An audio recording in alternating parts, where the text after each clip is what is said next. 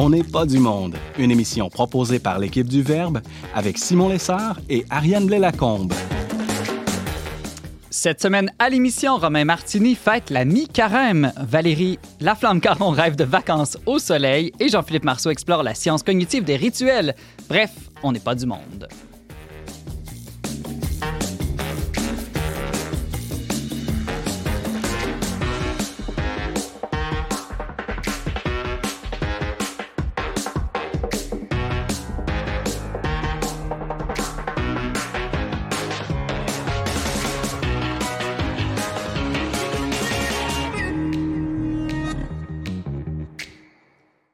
Bonjour à tous, bienvenue à votre magazine Foi et Culture. Ici Simon Lessard en compagnie de ma co-animatrice Ariane Blais-Lacombe. Bonjour Ariane. Allô Simon. De bonne humeur aujourd'hui? Oui. Bon, super, on va avoir vraiment une excellente émission avec entre autres Valérie Laflamme-Caron. Bonjour. Allô Simon.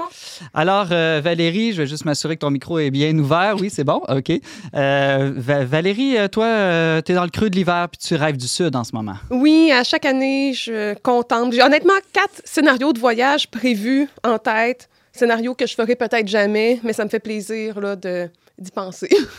c'est comme ma fuite du moment. J'imagine que je vais partir en voyage dans le sud. C'est bon, il y en a qui achètent des billets de loterie pour rêver comme ça de ce qu'ils pourraient faire. Toi, tu viens faire des chroniques à la radio plutôt. Exactement. OK. J'ai hâte d'entendre ça euh, un peu plus tard dans l'émission. Romain Martini, bonjour. Salut Simon! Alors, le carême, c'est pas facile pour toi. Fait que tu as Ah, trouvé non. une défaite pour fêter en plein milieu. Exactement. Bah, tu sais, je suis français, fait que moi, les règles, j'ai bien de la misère avec ça. fait que comme je trouve que le carême est mon ennemi, bah, au lieu d'avoir l'ennemi carême, je vais avoir l'ami carême. OK. Ça, Là. c'est fait, oui, bon. oui, oui. mais on, va, on va y repenser. Bon, je, je vais réfléchir à un meilleur jeu de mots pour tantôt. Non, c'était excellent. Ah, merci Valérie, merci, merci. C'est moi qui est là. Ah, bah, correct. Bon, en tout début d'émission, euh, on va fêter la mi-carême avec toi. Merci d'être avec nous aujourd'hui. Et euh, Jean-Philippe Marceau, bonjour. Salut Simon. Alors, toi, tu nous amènes à un autre niveau aujourd'hui, la science cognitive des rituels. C'est quoi ça? exact. Ben, c'est que il y a maintenant des gens en sciences cognitives, c'est-à-dire en psychologie, sociologie, linguistique, etc., les sciences qui s'intéressent au cerveau, qui commencent à regarder les rituels de façon explicite parce que on se rend compte que la rationalité, ça fonctionne pas de façon aussi simpliste peut-être qu'on l'a déjà cru. Puis il y a beaucoup de choses qu'on a découvert à travers les décennies qui sont utiles au développement de notre rationalité, qui sont étonnamment présentes dans des rituels. Hmm. Fait que euh, je vais vous expliquer pourquoi. Étonnant, j'ai hâte d'entendre ça en toute fin d'émission. Merci. Ariane, euh, qu'est-ce qu'on fête cette semaine? On fête, on fête quand même en carême, hein? Oui, oui, effectivement. Pas juste la mi-carême. Il y a la mi-carême, mais tout de suite après, ce vendredi, il y a la Saint-Patrick. Ben oui, c'est vrai. Ben oui. Alors, saviez-vous que la Saint-Patrick tombe toujours pendant le carême? Ben, à cause que c'est pas mal dans le milieu du mois de mars, Oui, c'est ça? ça. Ça n'a pas le choix. Mm. Même si ça commence tôt. Comme mars en carême, quelque chose comme ça, hein? Oui, tu te souviens de mes expressions, mais cette année, c'est particulier parce que la Saint-Patrick tombe un vendredi. Donc, on peut se poser la question, peut-on fêter, peut-on manger de la viande? Pour fêter la Saint-Patrick cette année? Hi! Oui, non, autour de la Moi, je table. dirais qu'en Irlande, il y a rupture de carême, sinon officielle, du moins officieuse. Non, mais je pense que Romain a raison. Si ta paroisse, c'est la paroisse Saint-Patrick, c'est une fête solennelle. Donc là, il y a une pause de carême. Ben écoute, j'ai trouvé euh, sur euh, des sites de, de, euh, des, des évêques aux États-Unis qui ont euh, fait des, des messages là, exemptant officiellement leurs paroissiens euh, de, de l'abstinence de viande du vendredi pour fêter la Saint-Patrick. La plupart du temps, ils invitent à soit prendre une autre forme de pénitence ou à reporter leur abstinence de viande à la semaine euh, prochaine. Donc, euh, c'est intéressant parce que euh, manger un repas en famille est une bonne façon de euh, fêter euh, la Saint-Patrick. Je me suis questionnée sur les autres manières dont on pourrait fêter la Saint-Patrick comme catholique. Donc, première étape, ça vous prend un gilet. Kiss me, I'm Irish. Non, non.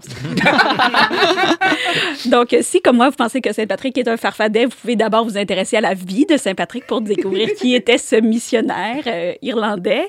Euh, vous pouvez aussi assister à une messe, faire une prière de Saint-Patrick ou, comme je venais de le dire, un bon repas de jambon ou d'agneau est typique pour fêter euh, ce saint. Mais qu'en est-il de la bière verte? On parle pas comme de l'évidence.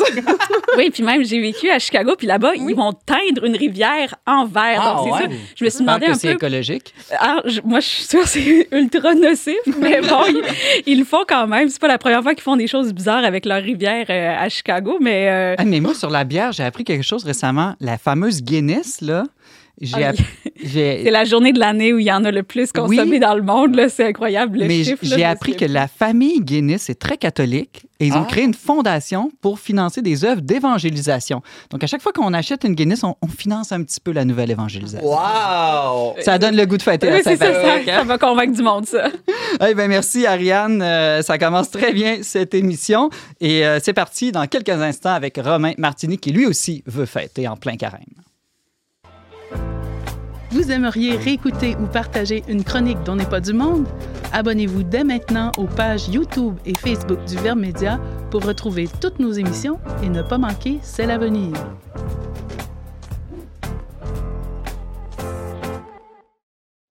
Le carême est un temps de pénitence pour les catholiques qui sont invités à se convertir en pratiquant le jeûne, la prière et l'aumône. Heureusement, pour atténuer cette période de 40 jours de privation, les Québécois peuvent compter sur la tradition festive de la mi-carême, tradition toutefois en voie de disparition. Notre chroniqueur festif Romain Martini est avec nous pour, nous, pour euh, s'assurer que nous ne passions pas à côté de la mi-carême cette année. Salut Romain. Salut Simon! Alors, euh, c'est quand exactement qu'on peut fêter la mi-carême? Bah, comme le carême dure 40 jours mais que tu as 6 dimanches, ça donne que ça tombe toujours un jeudi. Et cette année, c'est donc le jeudi 16 mars qu'on sera pile à la moitié du carême. Juste avant la Saint-Patrick, donc. Exactement. Donc Ok. ce sera très sympathique après. OK. Euh, euh, voyons, Romain, peux-tu nous raconter, là, parce que moi, la raison pourquoi tu viens nous parler de ça aujourd'hui, c'est que tu as vécu personnellement une expérience de mi-carême qui t'a, euh, disons, transformé. C'est ça, parce que moi, quand j'étais petit, la, la mi-carême, c'était juste une date sur le calendrier, mais genre, oh, c'est la mi-temps comme au soccer. Mais quand j'étais aux îles de la Madeleine, là, j'ai vu que la mi-carême, c'était vraiment quelque chose de concret. Puis j'ai vécu ma première mi-carême, et ça va faire 5 ans, le temps passe vite. En mars 2018, je faisais comme un séjour exploratoire aux îles. D'ailleurs, j'ai failli m'y installer. En fait, j'ai vraiment aimé ça, c'est juste, c'est très loin. Puis, euh, avec la gang du séjour exploratoire, on a été invités. Il y avait plusieurs activités de réseautage, tout ça. Puis le jeudi soir, comme c'était pendant la mi-carême, ça faisait partie de notre intégration culturelle d'aller chez Jacques Aucoin à Fatima, aux îles de la Madeleine. Je salue nos auditeurs des îles, s'il y en a, euh, pour fêter la mi-carême. Puis Jacques Aucoin, c'est pas n'importe qui, c'est lui qui a relancé la mi-carême aux îles en 98 quand elle était en perte de vitesse. OK, Et- mais qu'est-ce qu'on fait dans une mi-carême? On se réunit pour jeûner puis faire pénitence plus intensément tous ensemble? Et c'est même plutôt l'inverse, parce que là, on accueillait la mi-carême, c'est-à-dire qu'on recevait des gens qui étaient déguisés, vraiment déguisés de la tête aux pieds, je veux dire, avec des masques puis tout, donc tu les reconnais pas. Euh, puis c'est le but. Puis quand t'accueilles, tu sais, quand t'accueilles du monde, tu sais, faut, être chaleureux, convivial. Alors évidemment, Jacques Aucoin, il avait décoré sa maison, il y avait des photos des gens déguisés des années passées, mais surtout, il y a plein de nourriture. Et euh, c'est pas juste la nourriture de carême, il y a des œufs, il y a de la charcuterie, il y a du dessert, et bien sûr, il y a des boissons alcoolisées. Fait que tu ronds le carême, qu'un peu, là, quand t'accueilles euh, de la mi-carême aux îles. C'est que ça, c'est les gens qui accueillent, il y a de la musique traditionnelle aussi. Et les gens qui fêtent, ce qu'on appelle les mi-carêmes, eux, ils arrivent dans les maisons. Alors, il faut mettre un signe. Tu peux pas rentrer dans. C'est un peu comme pour l'Halloween. Tu rentres pas dans n'importe quelle maison. Donc, pour dire que tu veux que des mi-carêmes euh, viennent, tu mets des ballons. D'ailleurs, j'ai fait une question d'examen en lien avec ça. En tout cas, je vais pas me marquer là-dessus en tant que prof. Bref, mais je me trouvais très très drôle de faire une question d'examen où je parlais de la mi-carême. Euh, donc, tu mets des ballons ou des panneaux mi-carême bienvenue. Puis là, tu des gens déguisés qui arrivent. Mais vraiment, je te dis, tu les reconnais pas. Moi, mon déguisement préféré, c'est ceux qui ont le drapeau acadien. Il y a vraiment un déguisement avec des couleurs de drapeau acadien. Donc, bleu, blanc, rouge avec l'étoile jaune de la Stella Maris, là. Puis ils dansent. Et s'ils dansent devant toi, bah, ça veut dire qu'ils te connaissent. Et que donc tu les connais. Mais ils sont déguisés, ils peuvent pas parler. Et en plus, ils vont contrefaire leur démarche pour pas que tu les reconnaisses trop vite. Fait que là, faut que tu leur poses des questions. Ils peuvent pas répondre. hein. Ils peuvent répondre par mime, mais pas en parlant. Sinon, ils se trahiraient. Donc, tu peux poser des questions. Ils vont mimer pour répondre. Ils peuvent hocher de la tête pour si c'est une question fermée. Et l'idée, c'est de pas se faire découvrir trop tôt. Bon, pas trop tard non plus parce que t'as chaud là-dessus. Et c'est seulement une fois que t'as trouvé qui c'était, là ils vont dire ok c'est moi, puis là ils vont enlever leur costume, enfin pas tout le costume, ils vont enlever le masque, et là tu vas te saluer, et ils vont aller pouvoir du coup manger et boire, euh, etc. Alors j'espère qu'il y a un conducteur désigné parce qu'au bout de la quatrième ou de la cinquième maison, euh, l'alcoolémie monte euh, assez vite. Puis moi c'est drôle, je travaillais au cégep, donc je connaissais pas grand monde là-bas, mais j'ai quand même des collègues qui sont venus danser devant moi. Puis la mi-carême c'est vraiment un secret bien gardé. Les gens, faut dire l'hiver, bah, comme beaucoup d'endroits en région, aux îles, c'est plus tranquille. Il y a des choses à faire, mais c'est quand même plus tranquille. Fait que les gens qui font la mi-carême, c'est surtout à Fatima, ils vont passer beaucoup de temps à confectionner les costumes. Certains vont en louer, mais c'est toujours un peu secret. Tu dis à ta gang d'amis avec qui tu fêtes la mi-carême, parce que tu es toujours 3 ou 4 à, à te déguiser, ou même 7, 8, tu vas toujours en groupe d'amis, mais tu le dis pas aux autres. Parce que faut pas trop que ça se sache pour pas que les gens ah mais lui m'a dit qu'il faisait la mi-carême, fait accepte lui, etc. Fait qu'ils confectionnent leurs costumes ou ils les louent, etc. Et euh, c'est la grande surprise de voir qui se cache euh, derrière le, costume. Et ce qui est drôle, ce que j'ai lu récemment, c'est que souvent les costumes font un peu peur. Alors c'est pas des costumes de sorcière ni rien. Et l'idée c'est qu'il faut qu'ils aient une. Tu parlais de phase de carême, une émission précédente. Il faut qu'ils aient une phase de mi-carême. C'est-à-dire ça fait quand même trois semaines que tu es dans la pénitence et l'abstinence de certaines nourritures, donc tu es un peu triste. Donc c'est pour ça que les un peu moins maintenant, mais traditionnellement, les costumes ont des masques plutôt euh, tristounets. Mais là, justement, Romain, euh, je ne vais pas rentrer dans les questions trop légalistes, là, mais est-ce que c'est approuvé par l'Église, tout ça? Pas vraiment. En fait, ça remonte. La mi-carême a été justement. Tu euh, veux dire que c'est pas une fête au calendrier liturgique? malheureusement. Hérétique! Et, oh, oui, je, bah, je, je, je suis content d'aller à la confesse bientôt. Là, Donc, euh, ça, ça tombe bien, il faut pas trop accumuler non plus. Bon, plus sérieusement, en fait, c'est une euh, fête qui populaire, donc pas du tout liturgique, bien au contraire, j'allais dire quasiment anti-liturgique, presque dans le sens où c'est quand le pape Urbain II, en 1091, ça va faire 1000 ans bientôt, qui a institué les, les grandes rigueurs de carême, que beaucoup de paysans se sont révoltés parce qu'ils trouvaient ça un peu scandaleux, trop intense, surtout à cause des œufs.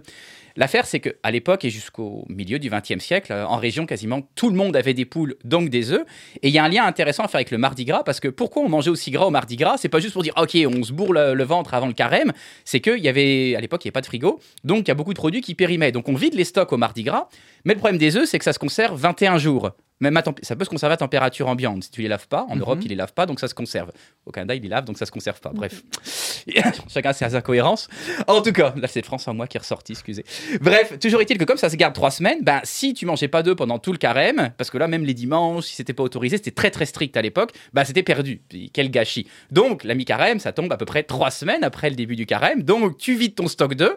Et après tous les œufs que tu accumules de la mi-carême jusqu'à Pâques, tu les sors à Pâques. C'est pour ça qu'on mange des œufs à Pâques. J'ai découvert ça en faisant la chronique. Suis comme Ah, mais c'est pour ça qu'on mange des œufs à Pâques. C'est qu'ils avaient plein d'œufs, ils savaient plus quoi en faire. Fait que mangeons des œufs. Ah, vraiment intéressant. Donc, Première fois que j'ai une, une- une explication rationnelle de- du symbole des œufs de Pâques. Bah pareil, tu sais, c'était vraiment une- un apprentissage pour moi. Fait que l'église était vraiment contre ça parce que bah, les gens, évidemment, ils mangeaient pas juste des œufs, ils mangeaient de la viande, ils buvaient et tout. Fait qu'il y avait beaucoup de curés et d'évêques qui étaient contre. J'ai vu un article où il parlait justement à l'île au cou du curé qui faisait des sermons, qui disait que ils vendent. Enfin, je, je- je paraphrase, mais à peine qui limite, ils vendaient leur diable pour quelques piastres. J'exagère un peu, mais pas, pas tant que ça.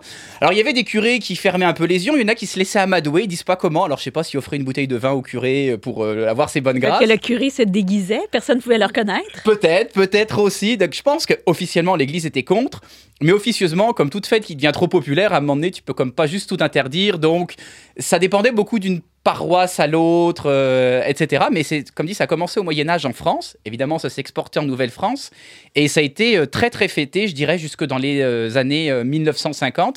Et c'est quand les, à la fois la pratique religieuse a décliné, puis qu'avec Vatican II, les, les rigueurs de carême sont beaucoup assouplies, que la mi-carême a comme Ben, pas mal perdu sa raison C'est ce d'être. que j'allais te demander. Oui. Si on fait, on fait, on, on- j'allais dire on fête, on fête pas le carême, mais si on ne pratique plus une, une pénitence de carême, c'est quoi le sens de l'alléger euh, avec une fête de mi-carême?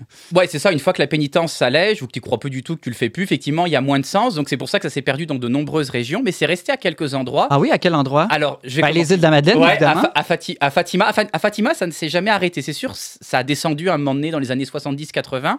Puis Jacques Aucoin, il a relancé ça. Et euh, j'ai vu qu'il y a une année où il a déjà reçu, parce que officiellement c'est le jeudi, mais aux îles, tu sais, quand on fait la fête, on la fait pas qu'à moitié. Ils le font souvent le mercredi soir, le jeudi c'est le point d'orgue, puis le vendredi. D'ailleurs, il y a plein de gens qui prennent congé le vendredi de la mi-carême aux îles. J'imagine que c'est pour faire leur chemin de croix le vendredi Euh, qui suit. ouais, je pense que c'est le chemin jusqu'à la salle de bain, pardon, excusez, excusez, ou dans le lit. Euh, et il a déjà reçu 1400 personnes Ben en trois jours. Sachant qu'à Fatima, il y a 2700 personnes. Parce que c'est juste à Fatima, aux îles. Fatima, excusez, parce que je parle des îles, je connais très bien, mais c'est pas tout le monde qui connaît très bien les îles. Euh, aux îles de la Madeleine, il y a plusieurs îles. Fatima, c'est sur l'île centrale, mais même sur l'île centrale, il y a genre Cap-Aux-Meules, la Vernière. Là, ça fait plus la mi-carême. C'est juste à Fatima, je vais prendre l'accent acadien. C'est c'est comme ça qu'on le prononce. À Fatima. C'est pas pas, Fatima le, que ça se c'est pas le Fatima des apparitions au Portugal. Non, non, effectivement, merci de préciser, c'est pas le Fatima. Ça, c'est Fa- il y a Fatima au Portugal, puis Fatima aux îles de la Madeleine, puis c'est vraiment là que ça se passe. Sinon, il y a D'autres endroits, oui. Chétican en Nouvelle-Écosse. Et d'ailleurs, l'une des raisons pour lesquelles à Fatima aux îles, ça s'est maintenu, c'est qu'il y avait beaucoup de monde de Chétican. Donc, Chétican, c'est sur l'île du Cap-Breton. C'était encore un- une des petites communautés acadiennes qui a survécu euh, dans cette province anglophone. Euh, au Québec, il y a Natashquan sur la côte nord. Et plus proche de nous, il y a l'île aux grues, en face de Montmagny, où la mi-carême avait disparu pendant 15 ans de 1975 à 90, de ce que j'ai lu, et qui était relancée euh, après, puis ils étendent quasiment maintenant les festivités sur une semaine. Donc, le sens religieux a été un peu perdue parce que la pratique religieuse a beaucoup diminué. Mais l'idée de la, de la fête, elle, euh, elle reste. C'est quelque chose, euh, c'est quelque chose, accueillir la mi-carême ou faire la mi-carême. Et les mi-carême, c'est vraiment les gens qui la font. Donc aux îles, souvent, on disait, euh, quand, je quand tu dis tu fais la mi-carême, on demande, mais tu accueilles ou tu te déguises? Et en fait, Ouais. quand tu dis que tu fais, techniquement, c'est plus que tu vas vraiment te déguiser. Alors moi, je l'ai jamais fait dans le sens, je me suis pas déguisé, mais je l'ai déjà euh, accueilli euh, deux fois. Et euh, non, c'est vraiment le fun. Vraiment... Mais c'est très, Romain Martini, communautaire là, comme, euh, comme fête. J'imagine que dans une petite localité, ça fait que tu rencontres tes voisins, que Mm. tu crées des, des liens. Mais je me disais, comment relancer ça dans une grande ville? Moi, si je il faudrait que tous ensemble, on, on décide de le On faire. ça les peut pas être une, personne euh, toute seule. Puis en même temps, moi, si je cogne à la porte des gens euh, déguisés avec un masque puis je leur demande de me servir à boire, je suis pas sûr que les inconnus vont m'accueillir joyeusement là, à la mi-carême. Bah, ce qui est drôle, ce que je me disais, j'ai- j'aime beaucoup la question, je me faisais la réflexion, on le fait pour l'Halloween, mais on le fait pas pour la mi-carême. Alors la différence avec la mi-carême, c'est que t'es déguisé, faut te reconnaître. Et c'est vrai que ce qui marche bien Puis aussi... L'Halloween, les gens rentrent pas dans ta maison pour fêter quand C'est vrai, même. c'est vrai, il reste dehors. Oui, c'est pas tout à fait pareil, t'as raison. C'est un peu moins intrusif, on va dire. Mais euh, ceci dit, c'est les volontaires. Donc la mi-carême, je te dis, tu mets ton panneau bienvenue au mi-carême pour euh, pas que quelqu'un rentre dans une maison comme par rapport. Euh, ce qui aide, c'est sûr, surtout aux îles de la Madeleine, qui est une petite communauté, c'est que tout le monde se connaît. Fait que quand tu rentres dans une maison, tu sais, euh, bon, déjà, tu sais, généralement, tu sais qui habite là. Puis même si tu sais pas, tu te dis, il y a tellement de monde, ça se peut pas que je croise pas au moins une personne que je connais, tu. Donc c'est sûr que dans les petits villages, c'est plus facile, mais je pense que si on retrouvait un peu l'esprit de quartier qui s'est perdu dans nos euh, villes où on est ultra connecté, où on, parle plus à distance qu'en présence, peut-être que ça pourrait se, se, retrouver, ou des fois dans des communautés. Alors c'est sûr que si on lance ça en- entre catholiques, le curé risque de pas être très content. Je sais Moi, pas. je me demande ce que Jean-Philippe pense de tout ça, parce que je me souviens de ta chronique sur l'Halloween, justement, où Mm. tu avais toute euh, la, la symbolique là, de combattre le mal. J'avais trouvé ça très poussé. Est-ce que tu vois des traces de ça dans la C'est une mi-carême? bonne question. Je suis en train d'essayer d'y réfléchir. En fait, là, ça roule dans le derrière de ma tête pendant que j'écoute Romain. Parce que il y a quelque chose définitivement avec le fait de se déguiser qui est un, un parallèle. Le fait aussi que c'est dans une période qui est de pénitence, une période où on s'approche de la mort avec le Mm. carême, qu'il y a ce, ce parallèle-là. Euh, puis j'essaie de comprendre pourquoi est-ce qu'on a cette pratique-là de la personne qui est déguisée que tu connais pas, puis que tu dois reconnaître, que tu dois nommer, comme ce passage-là du confus Mm. jusqu'au défini. Puis je suis pas sûr encore de comprendre pourquoi. C'est la première fois que j'entends cette tradition-là, fait qu'il faut, faut que j'y repense. Mais ça a sûrement quelque chose quand C'est même à voir avec. une analogie de Jésus qui marchait avec les disciples puis qui l'ont pas reconnu, puis c'est seulement après leur avoir parlé. puis, Ouais, c'est un euh, bon point, c'est un bon point. Ça doit avoir rapport à ça. Puis c'est une expérience qu'on est censé faire à Pâques, justement. Fait mais il y a aussi l'aspect que Romain avait dit tantôt qui était très pertinent, là, du fait que tu as des choses que tu accumules puis que tu peux pas consommer, puis là, comme ça doit comme ressortir. Mhm. Fait que ça aussi, c'est un aspect intéressant qui est pas. C'est pas là exactement dans le cas de, de l'automne avec euh, l'Halloween où là, tu essaies juste en fait de garder pratiquement tes récoltes pour l'hiver qui arrive. là.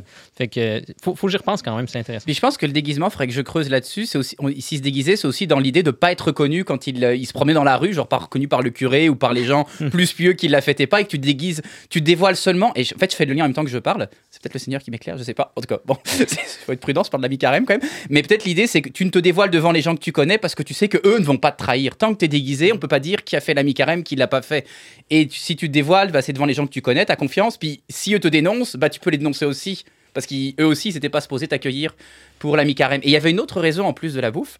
Un peu moins, juste coup, un peu moins chasse, bah, c'était aussi pour les célibataires, parce qu'il était interdit de commencer des fréquentations pendant le carême. Donc c'est une occasion pour les gars d'aller voir les filles incognito et vice versa. C'est plus Mais les tu gars vois qui pas leur visage en même temps. Euh, ouais, mais quand ils se dé- une fois qu'ils sont dévoilés Ah, envers, ok, ouais, ok. une fois qu'ils, au début, bah Faut danser. Faut là. danser. Euh, séduction, hello. C'est ça. Bah, c'est sûr que ceux qui dansent, ils voient le monde. Ceux qui dansent pas, évidemment, non. Mais une fois que tu as dévoilé ton visage, tu jages avec les gens que tu connais. Mais ça peut être l'occasion de faire d'autres connaissances. Puis l'alcool aidant, il y a dû y avoir des, des rapprochements. Peut-être des couples qui se sont formés suite à des rencontres de mi-carême. Après, ils ont dû dire qu'ils s'étaient rencontrés à la messe, j'imagine. Pour, euh, Valérie? Ben, moi, en fait, ça me faisait penser à toutes les traditions de carnaval. Oui, Oui, ben, Peut-être euh, même plus que l'Halloween. Mhm. Donc, euh, ce serait euh, à Ah, voir. Ouais, non, mais c'est vrai, ce que j'ai lu, euh, effectivement, Valérie, c'est que c'est directement inspiré du, du carnaval. Il y a énormément de ressemblances entre la mi-carême et le Mardi Gras. Et en fait, jusqu'aux années 50-60, la mi-carême, comme le carnaval, était beaucoup plus fêtée euh, que Que l'Halloween. Pâques? Alors que Pâques, je sais. Bah, peut-être différemment, mais en tout cas, plus que l'Halloween. Puis même moi, quand j'étais en, en France, quand j'étais petit, euh, la mi-carême, on fêtait pas tant que ça. Moi, c'était juste une date dans le calendrier. Mais pour le Mardi Gras, on, on se déguisait euh, à l'école. C'est quand même quelque chose qui est resté. Là, maintenant, en Amérique du Nord, c'est pas mal juste à la Nouvelle-Orléans que c'est resté. Le carnaval, euh, j'ai rien vu sur la mi-carême à la Nouvelle-Orléans, mais ils font tout le temps la fête là-bas, de toute façon. Fait que bon. Bon, euh, Romain Martini, on n'ira pas tous aux îles de la Madeleine ni à l'île aux grues là, à la mi-carême cette année pour voir ça. Est-ce qu'on peut le voir, euh, avoir un petit aperçu de ça quelque part? Ouais, bah vous pouvez regarder pour vraiment voir à quoi ça ressemble. Il y a plein de vidéos sur YouTube. J'ai vu une vidéo justement de 2014 à Fatima euh, aux îles où c'est vraiment festif avec la musique. Et s'il y en a qui veulent écouter de la musique de mi-carême, il y a bien sûr des vidéos sur YouTube. Mais je vous invite à écouter, je vais faire un peu de pub pour euh, la radio communautaire des îles, CFIM. Donc CFIM, le son de la mer, qui est la radio des îles. Et autour de la mi-carême, surtout le soir de la mi-carême, ils, ils font jouer de la musique de, de mi-carême, qui est de la musique traditionnelle acadienne et j'aime beaucoup. Donc ça nous met dans l'ambiance de, de la mi-carême. Et pour ceux qui ont une euh, conscience plus sensible, j'ai trouvé la solution. Euh, Ah, il suffit de combiner mi-carême et Saint-Patrick et voilà, euh, Ah. on va être dans les bonnes grâces euh, du Seigneur. Merci Romain Martini, tu as enseigné en sciences, même si ça n'a absolument aucun rapport avec ta chronique. Et chroniqueur à On n'est pas du monde. Mais non, j'ai fait une question d'examen, je t'ai dit. Tu vois. C'est ça. Merci. il y a un lien. Et joyeuse fête de la mi-carême. Merci Simon.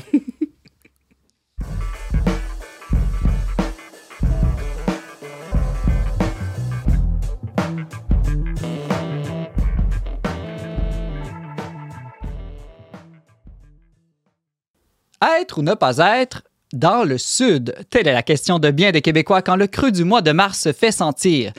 Même si elle rêve de soleil, Valérie Laflamme-Caron, elle, n'est pas prête à plier sur ses principes moraux pour se faire chauffer la couenne. Salut Valérie. Allô, Simon? Alors, euh, est-ce que tu aimes l'hiver ou est-ce que tu es plutôt le risque, est-ce que tu risques quand tu vas être à la retraite de devenir une snowbird? Je risque vraiment de devenir une snowbird, mais moi, je fantasme des, des déserts du Nouveau-Mexique, donc vous risquez de me retrouver là, dans un van, dans le désert. Et non en Euh, Floride. Exactement, mais je tiens à dire que c'est pas comme par vertu, comme tu l'as laissé sous-entendre. C'est vraiment pour des raisons pragmatiques, finalement. Ça Je- coûte trop cher.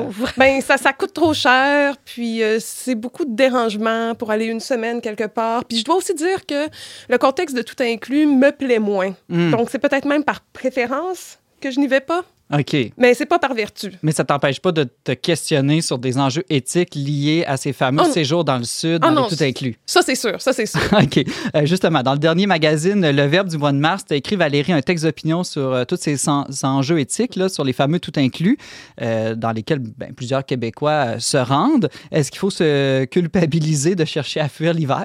Mais je pense pas, puisque en fait, on en a la, la possibilité, puis ça n'a jamais été aussi facile de le faire. Je me souviens avec ma famille, j'avais 13 ans, on est allé à Cuba euh, en plein mois de novembre et tout ça. Puis pour moi, c'était comme le symbole comme quoi on était parvenu à quelque chose dans la vie, d'être en mesure de partir en famille dans le sud. C'était vraiment exceptionnel. Je pensais que c'était l'aventure de ma vie euh, à ce moment-là, mais aujourd'hui, c'est vraiment quelque chose là, de, de très banal. La majorité des départs du Québec en plein hiver là, se dirigent euh, vers le sud, donc les, les départs par avion. Donc, c'est quelque chose, je pense, qui est vraiment ancré dans les mœurs.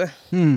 Ah Bon, euh, pour euh, faire ton enquête, là, Valérie, plutôt que d'aller dans le Sud, vu que tu n'as pas le temps ni l'argent, tu as décidé de te mettre devant un écran puis d'écouter une série HBO. C'est bien ça? Exactement, c'est la version paresseuse de l'ethnographie, mais euh, oui, euh, dans les dernières semaines, là, je me suis gâtée avec la série de White Lotus, donc qui est sortie en 2021 et qui se déroule là, sur le site d'hôtels luxueux. La première saison se passe à, à Hawaï et la deuxième saison en Sicile, en Italie.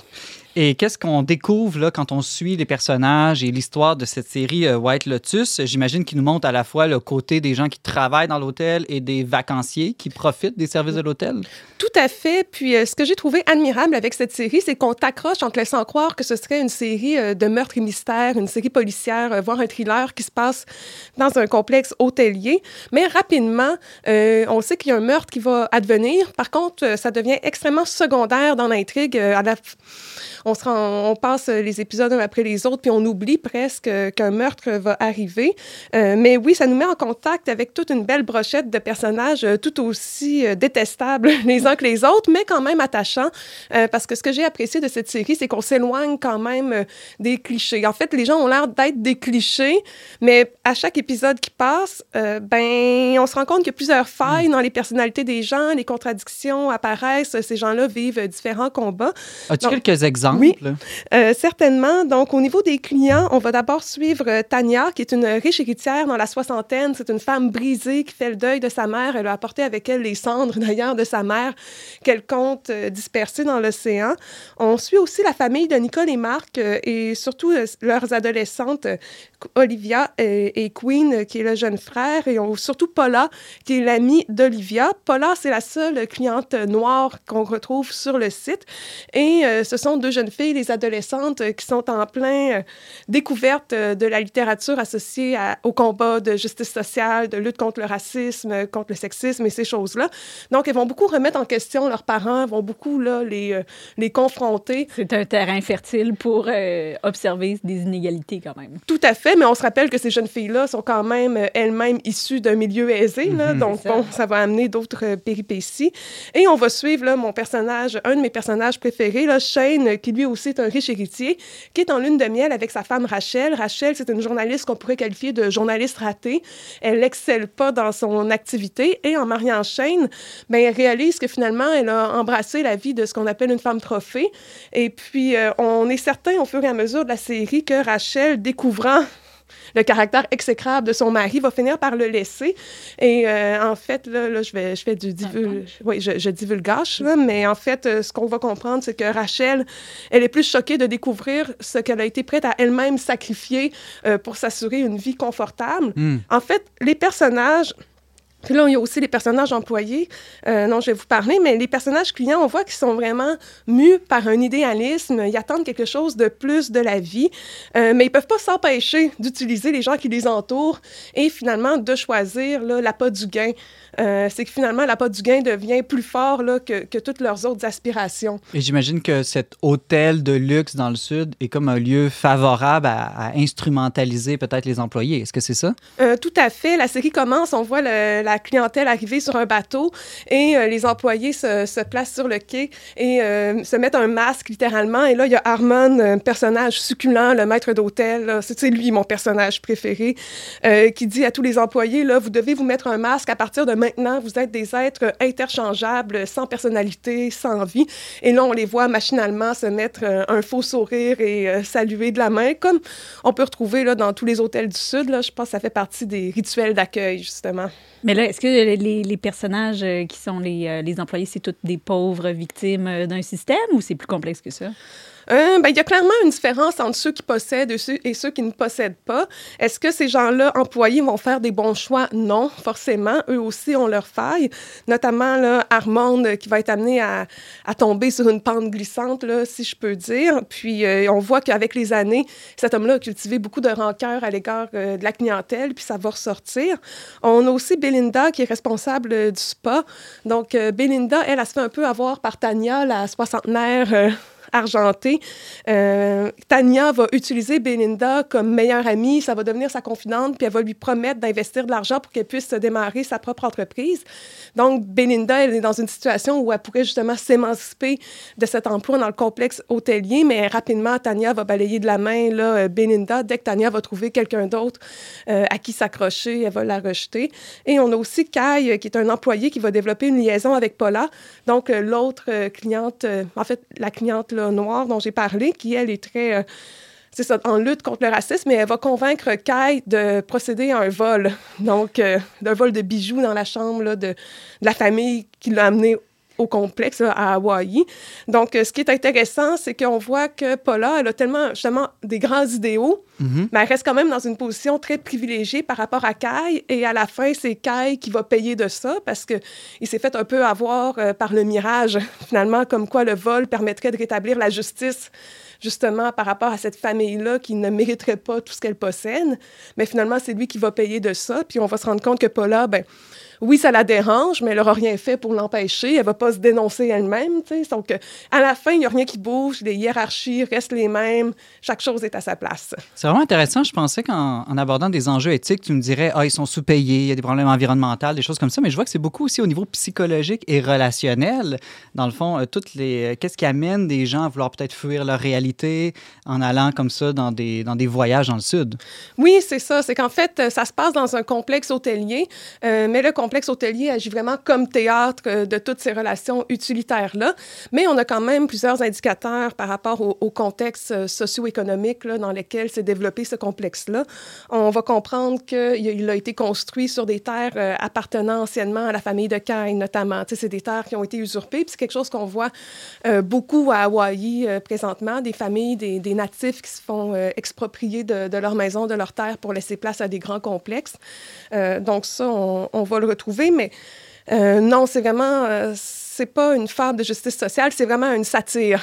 Mais qu'est-ce qu'il y en est de la réalité? Là, on est dans de la, de la fiction, Mhm. mais euh, si on se tourne vers les complexes hôteliers, là, euh, mettons à Cuba, par exemple, euh, euh, est-ce que euh, tout est rose dans, dans ces lieux-là? Non, c'est ça. Puis là, je vais parler en fait de seulement Hawaï. Là. Le contexte de la Sicile pourrait être euh, différent. Parce que la série se passe dans les deux pays, c'est ça? Oui, c'est ça. La deuxième saison, c'est dans un autre C'est pays. une chaîne, White Lotus? C'est ça le Exactement. concept? OK, fait qu'il y a une possibilité infinie de saisons. C'est ça. Même la ville de Québec a essayé d'avoir euh, Ah ouais? saison- la quatrième saison, là, mais bon, ce n'est pas, euh, ce n'est pas garanti. Euh, donc oui, en fait, moi, j'ai cherché sur l'hôtel euh, dans lequel a été tourné le film. Moi, ça m'intéressait si je veux aller en vacances. Euh, ou euh, à l'hôtel euh, White- de- du White Lotus, mais ça coûte un minimum de 9000 dollars américains par nuit. Donc, OK, on, c'est pas tout à fait les tout inclus des Québécois. Non, c'est ça. On n'est pas à Cuba ici. Puis une journée d'activité, là, ça peut coûter jusqu'à 25 000 Donc, on est vraiment dans une industrie hôtelière qui est destinée au 1 Du ultra luxe. Ouais. oui, oui, oui, du, Mhm. du ultra luxe. Donc, euh, donc c'est ça. c'est- J'ai parlé de l'expropriation des terres, c'est quelque chose de commun. Euh, mais il y a un autre problème parce qu'à Hawaï, spéci- spécifiquement, on est sur une île. Donc, qui dit île dit euh, des ressources limitées. hein. L'approvisionnement devient extrêmement difficile, extrêmement dispendieux. Euh, donc, euh, il y a beaucoup de surtourisme actuellement. Donc, ça crée un besoin quasiment illimité là, de classes de personnel de service. Mhm. Parce que même si les gens travaillent dans des hôtels de luxe, ils n'ont pas un salaire de luxe, là, euh, vraiment pas. Fait que- donc, souvent, ces gens-là doivent cumuler plusieurs emplois. Et puis, ça fait en sorte qu'on ne participe pas réellement à l'émancipation économique des Hawaïens parce que ce qu'on a de besoin, ce n'est pas des gens euh, qui, qui gagnent des bons revenus et tout ça, c'est des gens qui vont occuper les postes de service. OK, c'est intéressant que tu dises ça parce que moi, peut-être c'est un préjugé que j'ai. J'allais me dire, ben, quand même, euh, le tourisme apporte euh, un certain apport économique dans le pays. Il donne des emplois. Euh, ce ne sont pas que des victimes, les employés? Oui, non, mais dans le fond, l'essentiel des profits vont aller à l'étranger parce que ces méga complexes hôteliers, qu'on soit à Hawaï, au Mexique, à Cuba, ça n'appartient pas aux, aux locaux, ça appartient à, à des intérêts étrangers. Puis c'est ce qu'on retrouve aussi, par exemple, au Québec. Au Québec, où on a construit un club med là, dans Charlevoix euh, dans les dernières années, ben ça n'appartient pas aux Québécois. Mm. Euh, la même chose avec le château Frontenac euh, à Québec, ça appartient à des intérêts étrangers. Donc, euh, oui, il y a des gens qui peuvent avoir des emplois, mais s'ils étaient privés de ces ressources de revenus-là, qu'est-ce qu'ils pourraient faire d'autre? C'est une industrie qui, qui est toujours en croissance, donc ça l'amène encore une fois à construire des nouveaux développements. Euh, durant l'été, il peut y avoir des pénuries d'eau, ça crée des grands problèmes de congestion routière parce qu'à Hawaï spécialement, le réseau routier là, est, ben, on peut pas faire des grands road trips à Mm. l'infini. Tu es sur une île. Donc, un peu euh, la même chose à Venise. J'ai vu que Venise, depuis quelques années, limite le nombre de touristes qui sont acceptés à entrer dans la vieille ville à chaque jour. Il faut acheter un pass. Euh, C'est gratuit, mais juste pour s'assurer qu'il n'y ait pas trop de monde à chaque jour qui circule. là. Exactement. Puis ça crée un rapport euh, inégaux par rapport aux euh, Autochtones hawaïens parce que leur culture, elle est euh, stéréotypée pour être mieux mise en marché. Mm. Euh, leurs sites sacrés ne sont pas respectés. Donc actuellement, il y a un grand mouvement à Hawaï de gens qui s'opposent au tourisme là, de façon assez agressive et militante. Mais quand on voit euh, comme c'est quoi qu'ils ont comme effet négatif de ça, on peut les comprendre. Euh, pour terminer là-dessus, pour dire, à Hawaï, c'est un des endroits aux États-Unis actuellement où il y a le plus d'itinérance Mm. proportionnellement à, à la population. Ariane? Mais est-ce qu'on est complètement euh, ignorant de ces choses-là ou est-ce qu'on est insouciant? Il me semble, on sait là, que le tourisme, c'est pas bon pour les populations natives. On sait que l'avion, ça pollue.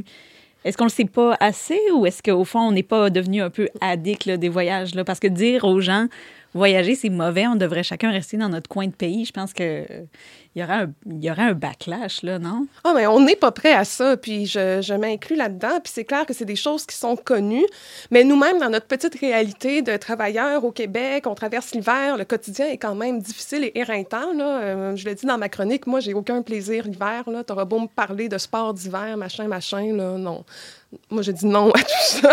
Mais, mais qu'est- Mais, qu'est-ce euh, qu'on peut faire alors, Valérie? Est-ce qu'il faut arrêter de voyager, euh, préférer le tourisme local, accepter de, plus- de payer plus cher pour aller dans des destinations qui ser- seraient certifiées éthiques, par exemple? Bon, tu sais, c'est certain que c'est très caricatural. Ben, tu sais, on l'a déjà entendu, c'est un peu du réchauffé, mais je pense qu'il est possible de voyager en étant plus respectueux des populations locales.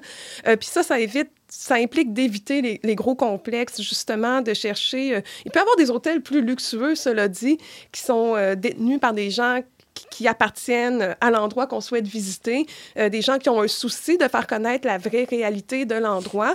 Mais comme tu le dis, Ariane, je pense que quand on est rendu à se payer une semaine dans le sud en plein mois de mars, on n'est pas là pour euh, apprendre nécessairement. Là, ce qu'on veut, c'est vraiment mettre... euh, Être au soleil puis pas faire grand-chose, finalement. oui, exactement. Puis on veut surtout pas être dérangé. Et même, c'est pour ça qu'on paye, en fait. C'est pour pas être dérangé et vivre selon des grands critères de confort qu'on a ici et même plus. D'être un peu comme un petit roi. Pendant une semaine, on, on se fait à croire qu'on est au top du monde alors qu'on est juste dans un resort cheap. Mais est-ce que la solution serait pas plutôt de retomber en amour avec l'hiver québécois? Oui, mais ça, c'est mon plus grand rêve. C'est ce, dont je parle dans ma chronique. là. Euh, parce que, tu sais, est-ce que je suis heureuse, moi, à chaque hiver, de me fantasmer euh, sur le bord d'une plage? Pas nécessairement.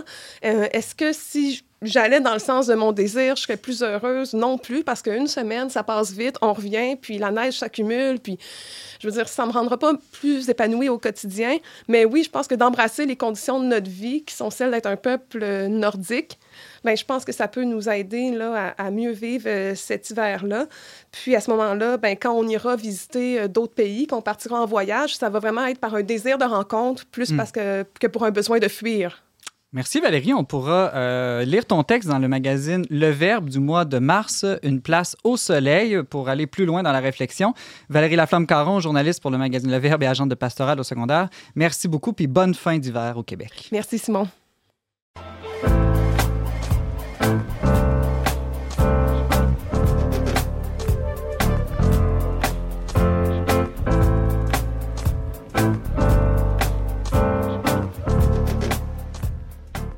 Les rituels religieux ou sociaux attirent présentement l'attention en sciences cognitives. Au contraire de ce que certains sceptiques pourraient penser, il s'avère que les rituels sont loin d'être de simples superstitions irrationnelles. Jean-Philippe Marceau est en studio pour explorer avec nous les liens insoupçonnés entre rite et connaissance. Bonjour Jean-Philippe. Salut Simon. Alors, euh, ça fait longtemps que les historiens, les anthropologues s'intéressent aux rites, aux rituels, mais les sciences cognitives, ça me semble assez nouveau. Est-ce qu'on pourrait même aller jusqu'à dire que ceux qui pratiquent des rituels ont un avantage dans le domaine de la connaissance? Oui, probablement, en fait. Euh, on n'a pas encore beaucoup, beaucoup d'études qui sont directement sur les rituels, ça commence, mais on a beaucoup d'études sur des aspects des rituels, puis on se rend compte que systématiquement, c'est des choses qui peuvent améliorer notre rationalité. Évidemment, c'est possible de mal faire ces choses-là, puis là, ça ne va pas aider, mais si c'est bien fait, oui, ça va améliorer notre rationalité. À quels aspects d'un rituel tu penses plus concrètement? Des aspects qu'on connaît bien maintenant, c'est l'importance de l'imagination pour se transformer, puis entre autres pour devenir plus rationnel. Il y a aussi l'importance du mouvement. On Mm. se rend compte que l'idée du de la personne qui est un genre de cerveau abstrait, déconnecté de son corps, euh, ça fonctionne pas du tout. En réalité, pour développer notre rationalité, on doit utiliser des compétences qui sont physiques. Puis un autre aspect, c'est euh, au niveau de, de vivre dans un récit ou de partager un récit avec d'autres personnes pour apprendre à se coordonner avec d'autres personnes. Oui, Ariane? Là, d'emblée, tu parles de rituels collectifs. Donc, on parle pas nécessairement de rituels individuels comme euh, Prendre mon ma café le routine matin. du matin, oui, euh, je médite en faisant du yoga en me levant ou euh, ma routine de, de soins de la peau le soir. là. C'est pas de ça dont tu parles. Ben, Il y, y a des rituels que tu peux faire individuellement qu'on sait aussi qui vont avoir euh, des bénéfices, comme des trucs de tai chi que tu pratiques tout seul, des, des prières que tu fais toute seule. Il y, a- il y a des choses que tu fais individuellement qui peuvent aider aussi. C'est juste que le, le sommet de tout ça, ça va être un rituel que tu fais en groupe avec plein d'autres personnes aussi. Hmm, Allons-y tout de suite avec l'imagination. Donc, ça fait longtemps qu'on sait que l'imagination joue un rôle très important dans le domaine des arts. Mhm. Euh, dans le domaine de la connaissance des sciences, on en parle moins souvent. Comment rituel, imagination puis connaissance peuvent-ils s'entraider? Ouais, ce qui s'est passé, c'est que on s'est rendu compte que les gens sont pas aussi rationnels qu'on pensait, puis qu'il suffit pas de leur donner des arguments pour qu'ils deviennent plus. Fait que, un, exemple classique dans la littérature, euh, c'est comment encourager des gens à épargner pour leur retraite. C'est un problème, en fait, qui est, étu- il est étudié beaucoup parce que maintenant, les gens vivent plus vieux, mais ils n'ont pas toujours pris l'habitude d'épargner pour la retraite. Donc, euh, il y a systématiquement pas assez de gens qui épargnent, puis là, on se ramasse avec des problèmes dans la population. Donc, c'est assez étudié. Puis là, on va Puis- te donner des arguments. Si tu mets 1 maintenant, il va valoir 1000 dans 50 ans. des Exact. comme ça. Puis, il y a des Ça, études c'est des drôles. méchants bons investissements que tu as, Simon. Mais il y a des études drôles là, où, du style, tu vas donner une présentation à un groupe de professeurs dans une université, puis tu les encourages à épargner pour la retraite pendant cette présentation-là. À la fin, les gens sont tous convaincus d'un niveau rationnel. Ils disent Ah oui, c'est très bien, bonne présentation, tu as tout à fait raison. Tu reviens six mois plus tard, il y en a un qui épargne plus qu'avant. Fait que ce qu'on qu'on s'est rendu compte, OK, maintenant, face à cet échec-là, Mhm. des arguments à convaincre les gens, qu'est-ce qui peut nous permettre de nous transformer pour devenir plus rationnel, entre autres? Puis, le genre d'intervention qui semble bien fonctionner, c'est d'utiliser l'imagination des gens pour leur faire changer de perspective. Fait que, euh, un exemple euh, qui fonctionne bien vient d'un psychologue qui s'appelle Al Hirschfield, qui a créé une intervention où tu vas voir des gens, puis tu les encourages à s'imaginer eux-mêmes dans 40 ans, dans 50 ans, à la retraite, puis tu les encourages à penser à cette personne-là comme une personne dont ils voudraient prendre soin, comme, comme un de leurs proches, par exemple, qui aime puis qui veut l'aider. Une sorte de visualisation de ton avenir. Exact. Puis en faisant ça, les gens vont développer la capacité de faire le pont entre leur perspective actuelle et leur perspective future. Puis là, ça donne une place à cette perspective future-là. Ça leur- change vraiment leur façon de voir les choses puis de voir leur épargne. Puis là, ils ont beaucoup plus de chances d'épargner réellement que si tu fais juste leur donner des arguments. Fait que ça, c'est un exemple d'utilisation de l'imagination qu'on peut reconnaître dans plein de rituels. Euh, même spontanément, les enfants, par exemple, vont se déguiser en super-héros, en, en ci ou ça, parce qu'ils vont reconnaître que ça les permet de se transformer puis de devenir un peu plus comme ces super-héros-là dans lesquels ils se déguisent. Puis, Donc, un chrétien devrait euh, trans- euh, déguiser en saint peut-être ses enfants. ben, peut-être, ça pourrait aider. Il faut que les enfants aiment ça. Faut tu veux pas qu'ils réagissent contre. Comme j'ai dit tantôt, toutes ces pratiques-là, comme si c'est bien fait, ça semble nous permettre de devenir plus rationnels. Mais si on les fait mal, ça peut avoir des, des- des impacts négatifs au contraire. Mais par exemple, quelque chose qu'on fait dans la, la liturgie, qu'on fait euh, dans différentes pratiques religieuses, ça va être de s'imaginer comme si on était des saints, comme si on suivait Jésus, comme si on marchait avec Moïse. Le a- chemin de croix en carême, est-ce que c'est un peu ça? euh, pour Ouais. essayer de mieux comprendre le mystère de la passion en le mimant? Exact. Je pense que c'est peut-être le meilleur exemple parce qu'on essaie de rentrer dans ce qui est peut-être euh, l'apex de euh, l'expérience chrétienne de suivre Jésus jusqu'à la crucifixion. Puis je pense Voir les gens qui se font littéralement crucifier à Pâques. Ouais. Valérie? J'ai une question. Le point de départ de la chronique, c'était les rituels aident à devenir plus rationnels. Puis je pense que dans l'esprit des gens, spontanément, tu sais, ritualité, ben c'est ça, c'est un peu l'antithèse d'être rationnel. Euh, puis après, c'est plus pour devenir une meilleure personne. J'aimerais ça. Qu'est-ce que tu veux dire par devenir plus rationnel? La rationalité, c'est de diviser ses ressources comme ratio. C'est être capable de bien proportionner ton attention, tes ressources. Fait que, par exemple, d'épargner pour la retraite, c'est un exemple de devenir plus rationnel parce que tu capable de bien mettre tes ressources. Mais d'agir plus moralement aussi, c'est de devenir plus rationnel. D'avoir la raison au sens moral. Euh, puis il y a d'autres aspects de la rationalité qui ont plus. Il y a d'autres aspects de la ritualité, pardon, qui ont rapport plus directement à la rationalité aussi, mais je pense qu'on peut quand même comprendre que l'imagination, c'en est un aussi. Bonne question, euh, Valérie. Euh, Allons-y pour la- l'aspect corporel. Donc, dans un rituel, religieux ou pas, là, il y a des déplacements, des gestes, même des danses, là, je pense euh, dans les- certaines liturgies chrétiennes. Comment le fait de bouger peut influencer notre rationalité? Oui, on, on s'est rendu compte que notre développement rationnel, comme un enfant par exemple, va entre autres passer par un développement corporel en premier. Euh, un exemple intéressant qu'on connaît aujourd'hui, c'est que à l'arrière du cerveau, dans le cervelet, il y a tout un paquet de neurones, euh, de réseaux de neurones qu'on développe pour apprendre à marcher, par exemple. Avoir l'équilibre entre gauche-droite, devant, derrière, etc., quand on marche pour pas tomber. Puis ces réseaux de neurones-là qu'on développe pour marcher, le cerveau ne fait pas de gaspillage, il va s'en servir pour faire d'autres choses. Entre autres, quand on va essayer de balancer différents concepts, quand on va raisonner, quand on veut garder l'équilibre, par exemple, entre le bien et le mal, quand euh, on va peser le pour et le contre de certaines décisions, on va utiliser ces mêmes réseaux-là qui nous permettent de garder un équilibre au niveau corporel. C'est pas pour rien que l'image de la justice comme une balance, euh, ça ne sort pas nulle part, parce que ça nous permet justement de faire le lien avec cette machinerie corporelle-là qui euh, nous balance physiquement. On sait que, par exemple, les, gens vont apprendre plus rapidement si tu te permets de faire des gestes quand tu leur enseignes quelque chose. Les gens vont performer plus aussi euh, si tu leur donnes des tests puis ils ont le droit de bouger. Un contre-exemple, c'est euh, tu fais passer un test cognitif à des gens où ils doivent répondre à des questions, mais tu leur demandes de tenir un poteau, par exemple, avec leurs mains, puis ils vont avoir une moins bonne performance que s'ils peuvent bouger librement. Mm. Parce qu'on réutilise des réseaux de neurones qui veulent bouger, qui utilisent des capacités corporelles qu'on a. Mais en quoi c'est lié au rituel? Faire du sport, est-ce que ça n'aurait pas le même impact? Ça, oui, ça, c'est vrai. Au niveau de cet équilibre-là, ça a certainement un impact. Euh, c'est, par exemple, des choses qu'on va retrouver dans les rituels aussi. Euh, une façon de voir la chose, c'est qu'il y a beaucoup, beaucoup de pratiques qu'on fait ici et là. Les enfants qui se déguisent, euh, des euh, adultes qui vont jouer au soccer, peu importe, plein de choses qu'on fait qui nous développent rationnellement. Mais on va trouver ces choses-là généralement de façon plus condensée dans des rituels. Ça va être comme le sommet des activités qu'on peut faire pour devenir plus rationnel, parce que ça va tout rassembler, les activités qu'on fait justement pour devenir plus rationnel. Est-ce qu'en musique, il n'y a pas un peu aussi cet aspect-là, le lien entre l'émotion, le mouvement du corps, puis un certain... On, dit souvent que les musiciens, c'est bon la musique pour les enfants, là, pour Ouais. développer l'intelligence des enfants? Exactement. On le sait, puis c'est, ça se comprend bien parce que quand tu apprends à faire de la musique, tu apprends à manipuler des structures très abstraites, en fait. C'est quand même incroyable quand tu y penses. Des, des, des notes qui ont différents niveaux, puis aussi que tu dois manipuler dans le temps. C'est encore plus compliqué si tu es avec différentes personnes. Donc, tu dois apprendre à écouter les autres, répondre au bon moment. Surtout si tu chantes avec plein de personnes, avec plein d'instruments, etc. C'est extrêmement complexe. Puis, c'est pas étonnant qu'on sache que quelqu'un qui apprend à jouer de la musique a plus de chances de devenir bon en mathématiques, par exemple, parce que c'est une autre façon de manipuler des structures abstraites.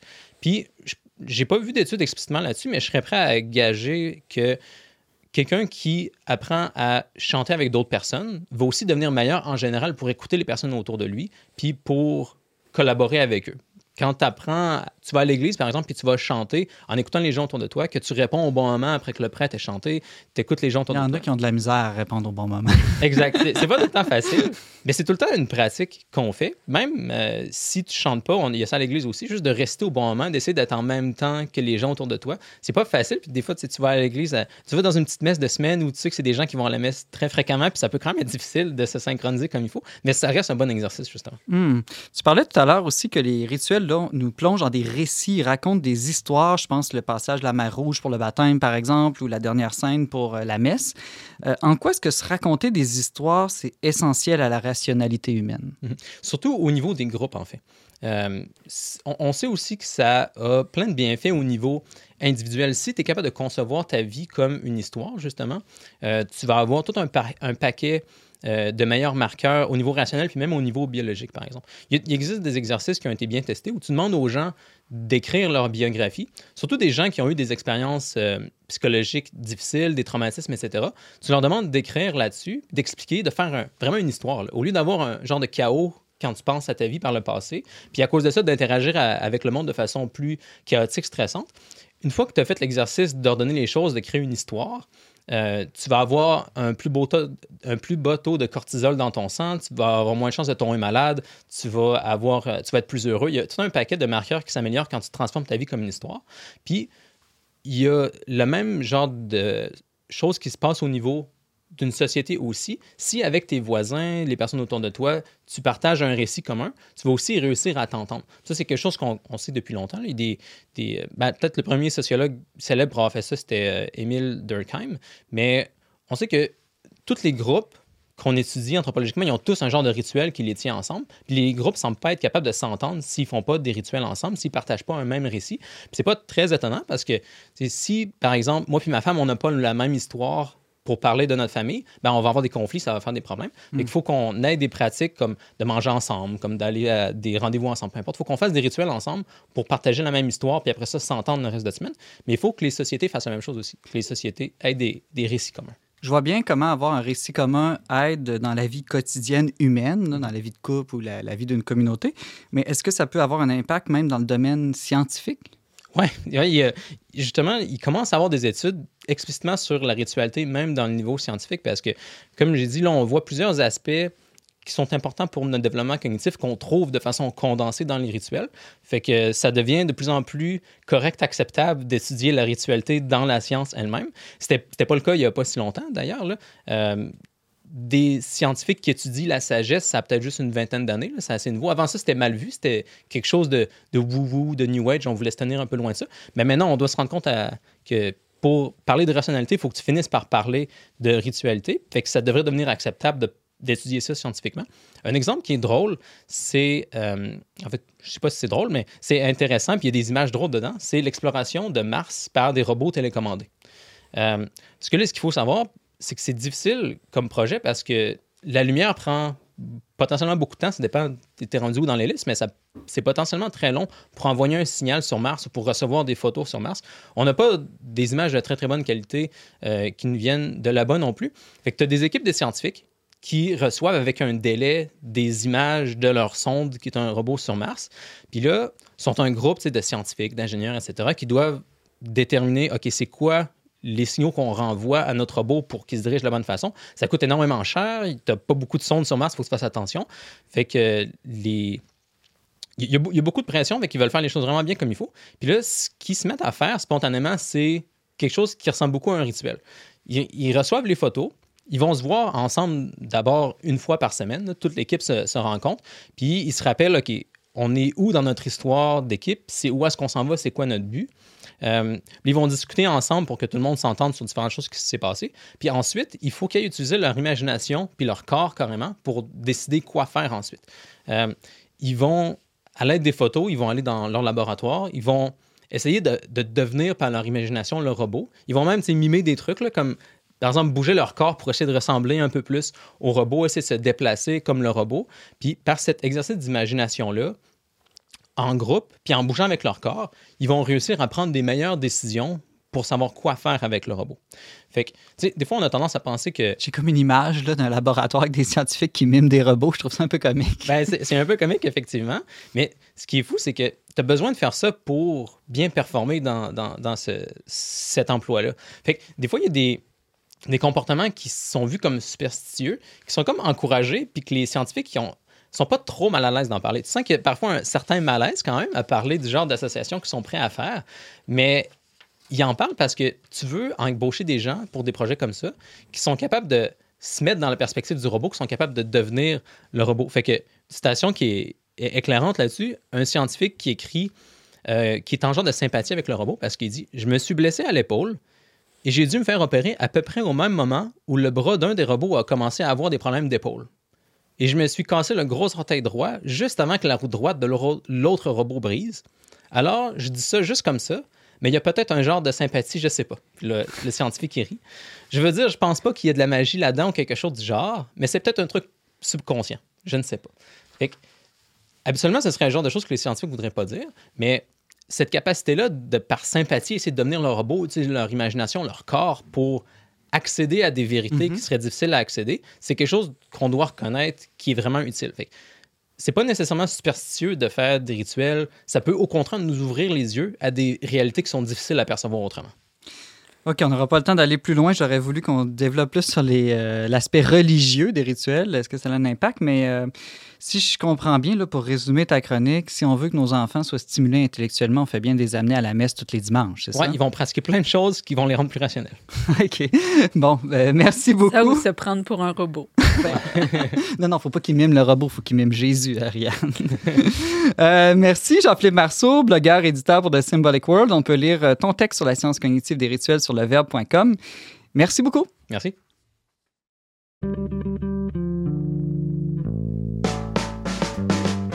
On n'est pas du monde est une émission produite par l'équipe du magazine Le Verbe. Pour vous abonner gratuitement et recevoir 8 numéros par année, visitez leverbe.com oblique abonnement. C'est le temps de notre tour de table culturel pour bien terminer l'émission. Valérie Laflamme-Caron, qu'est-ce que tu nous suggères cette semaine? Euh, le euh, livre et le film Vers le Sud, donc, qui ont été écrits par euh, l'écrivain qu'on connaît bien, Dany Laferrière. Pour Donc, ceux qui n'ont euh, pas l'argent et le temps d'aller dans le sud, c'est ça? Exactement. Puis ça va explorer justement les dynamiques qui sont propres dans les rencontres touristiques, si je peux dire. Il a- Ça va traiter de tourisme sexuel notamment, mais pas que. Ah, donc vers le sud par Dany Laferrière. On va aller lire ça. Merci. Valérie, Jean-Philippe Marceau? Oui, euh, mon livre que je vous recommande, c'est Penser en algorithme. C'est un livre qui a été écrit par euh, euh, des, gens intéressés par l'informatique, puis comment essayer d'appliquer certaines leçons à la vie de tous les jours. Puis je pense que c'est bien fait parce que des fois, il y a des gens qui veulent réduire l'humain à, l'ordinateur, mais là, c'est davantage trouver des choses qu'on connaît bien en informatique parce que on a beaucoup étudié en informatique comment utiliser des ressources finies. Puis après ça, ça peut être étonnamment applicable dans certains domaines de notre vie, comme comment tu devrais passer le temps à chercher un parking avant de vraiment stationner? Ou euh, comment euh, tu devrais visiter d'appartement avant de décider celui-là que tu achètes. Parce que c'est le genre de choses qui ont été très, très bien étudiées. Puis même si on a des preuves mathématiques des meilleures façons de faire ce genre de choses-là, étant donné certaines contraintes. Mais euh, c'est assez intéressant. Puis c'est bien écrit, il rentre pas trop dans les mathématiques, c'est pas trop tannant. Alors, euh, ça s'appelle Penser en algorithme. J'aime bien le sous-titre aussi. Comment de simples stratégies inspirées de l'informatique peuvent transformer votre vie? Alors, euh, c'est par euh, Brian Christian et Tom Griffith aux éditions Canto. Merci, Jean-Philippe Marceau. Merci. Je suis sûre que si on avait demandé euh, le cas de la mi-carême pour l'économie des œufs, là, ça passerait le test là, de l'algorithme là, puis de l'intelligence artificielle. Euh, ben justement, Ariane, c'est à ton tour. Qu'est-ce que tu nous suggères de- d'écouter peut-être cette semaine? Oui, moi j'ai une amie qui m'a envoyé un épisode du podcast Zétéo, podcast que je ne connaissais pas. Un épisode avec Bénédicte Delélis qui s'intitule La maternité est une expérience intime de Dieu. Hmm. Donc, comme je m'intéresse euh, beaucoup à tout ce qui est maternité, périnatalité et compagnie, euh, ça m'a évidemment intéressée. Bénédicte Delélis, c'est une théologienne et mère de quatre enfants. Puis, euh, c'est vrai que souvent, les, les aspects plus spirituels de la maternité sont euh, pas nécessairement... Passer sous silence. Oui, disons. passer sous silence parce que c'est une expérience très euh, corporelle, euh, très charnelle. Il y a quelque chose de très banal, de très bas en un sens dans la maternité. Là. Euh, changer des couches, endormir des enfants, donner des purées, c'est pas l'expérience spirituelle par excellence. On parle plus du fait de d'accoucher peut-être, d'enfanter, mais moins après de tout ce qui se passe dans la maternité. Oui, c'est ça. Mais elle, elle va vraiment parler de tout ça. là. Donc, c'est inspiré un peu de son expérience, mais pas que. Elle a dit qu'elle a beaucoup regardé les femmes autour d'elle, les mères, puis que ça lui a inspiré beaucoup de, de réflexions. Puis elle a même aussi écrit une lettre aux mamans Hmm. qui va, euh, qui n'est pas encore parue au Québec, là, mais qui va bientôt paraître. Donc, euh, pour se mettre euh, l'eau à la bouche et explorer ce thème, je recommande cet épisode de podcast Zétéo. L'épisode, c'est avec Bénédicte Delélis, La maternité est une expérience intime de Dieu. Merci beaucoup, Ariane Blais-Lacombe. Toutes les suggestions culturelles sont mises dans les commentaires euh, de, euh, sur Facebook et YouTube. Merci beaucoup d'avoir été avec nous cette semaine. Vous pouvez réécouter cette émission justement en format balado vidéo en tout temps sur Facebook et YouTube. Pour tous les détails, visitez leverbe.com radio. Je remercie Ariane Blais-Lacombe à la co-animation, Marc-Antoine Baudette à la technique. On se retrouve la semaine prochaine, même antenne, pour une autre émission dont n'est pas du monde.